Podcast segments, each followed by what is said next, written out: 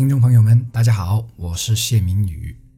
今天咱们聊的话题叫做“自我实现是一种怎样的感觉”。如果一个人的一生都没有体验过自我实现的感觉，将会成为生命中的一大遗憾。可自我实现到底是一种怎样的感觉呢？怎样判定呢？我今天跟大家分享分享我个人的心得。我一直用来形容拥有一份热爱的事业的感觉，就是怎么奋斗都不够，怎么拼搏都不感觉到累。自我实现的感觉多半就是这种感觉，你感觉你身上的力气有地方使了，因为有地方使，所以呢感到特别痛快，也特别兴奋，甚至亢奋。即便过了一段时间，你还是能保持一定的热度。这在我创业初期就体验过，那是我人生第一次凭自己的双手和头脑为自己挣钱，也渐渐的不再是一个月光族了。接着就是人生第一次将钱流向了家里，之前的二十几年可都是从家里流向我啊。直到二零幺七年将公司搬回河源后，我再次有了一种有力没地方使的感觉，而且是前所未有的强烈。再加上业绩下滑严重，自己呢又不想和别的同行那样去刷单、炒作、作假等等，且呢又因自己性情有些清高，更是对一些小打小闹、旁门左道的挣钱方式失去了兴趣，于是渐渐的就有了一种怀才不遇的感觉。当对业绩的多少已经变得越来越淡薄之后，我问自己：我的人生还有没有其他的可能？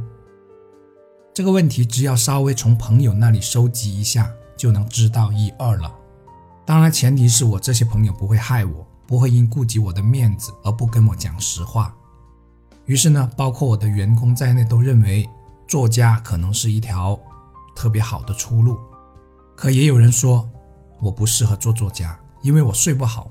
做作家呢，想得多更会影响睡眠。也有人这么说，要是我是你，我就去当导师了。有人提议我做本地的电子商务的协会的会长，并希望呢我能把河源的电商整合起来。还有人让我跟他合作做一些项目等等。人生路途中会出现很多诱惑，会让人难以分清这些到底是机会呢还是陷阱。于是我放下了所有干扰，反思自己适合做什么，喜欢做什么，而不是被这些东西牵着走。最后我想到的是先出一本书，没有出版社看上就自费出版，然后自己宣传。二零幺八年的四月份，我把出版一本书的计划正式提上了议程，而且之前已经有些朋友说，要是我出书的话，一定是第一个买的。当然，也许只是恭维话。就从那个时候起，我再次找到了那种自我实现的感觉。我从几十万字中整理出二十多万字，再整理出十几万字。对我这种完美主义者，可是一个大工程啊！因为每一篇都要修改十几次，甚至几十次，可依然呢能发现问题。但是呢，这个过程呢是没有疲倦的。要不是眼睛因为对电脑屏幕时间太长而胀痛，我能从早一直改到晚。在其他一些作家早就可以把书写好并且改好的两三个月之后，我还在修改，而且呢发现了一个令我很感到郁闷的问题，那就是改了后面就对前面的不满，然后呢周而复始，最后我决定将出书的计划搁置一段时间，直到二零幺九年，我再看之前整理出来的内容，才发现自己更不满意了。于是出书的计划就变成了无限期了。再者，我不靠书出名，也不靠书赚钱，不急不急。我认为我的这个过程呢，就是实现自我的过程。虽然暂时没有结果，但是感觉是对的，也从这个过程中看到了自己的成长和进步。后来遇上了喜马拉雅，我又找到了那种自我实现的感觉，而且比从前的任何一次都要强烈。我突然发现自己脑袋里一直想掏出来的东西，终于有地方放了，而这个地方呢，不再是像博客、微博、公众号等没有准确的人群定位的平台。因为过去十年，比挣钱更能让我感到有成就感的事情，正是很多朋友因我而变得不一样。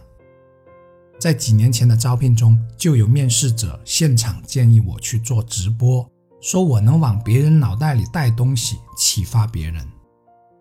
还有上一周一位听友给我发的一条很长的私信，让我坚持播下去，并告诉我专辑给他带来了帮助，我很感激他。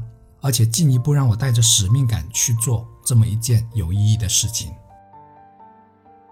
十二月底从零基础的主播起步，步步维艰，因为自己实在太不专业了。更要命的是，自己那口普通话连自己都听不下去。可因为那股怎么奋斗也不累的干劲存在，所以呢，我还是坚持下来了。而且期间特别兴奋，有时想一个话题怎么铺怎么写。可以想个通宵，直到早上起来将内容全部写出来，自己才能心满意足。一月的五号，我儿子出生了，之后我就在晚上带娃，白天写稿和录音中度过，还有完成公司的一些事务。虽然一天加起来总共睡不到四个小时，但依然很有激情。直到因为连日睡眠时间太短而导致。身体出现不适，才停止了这样的疯狂。身体不适表现为食欲不振、拉肚子，也就是精神状态很 OK，但身体支撑不起。不过只需要好好睡一宿，就能满血复活了。实话说，这比我开网店初期还要疯狂得多。三十多年来，还没有一件事能让我激动得这么强烈，而且这么持久。这种激动在前期几乎没有一个人听我的专辑的情况下，仍然能使我保持着很好的状态，因为我的眼光不在于这一两个月，而在于更远的未来。以上分享的就是我个人认为的自我实现的感觉。总而言之，那是一种将储蓄在自己身体里面的能量使出来的干劲。我是谢明宇。让我们在实现自我的人生路上一起加油。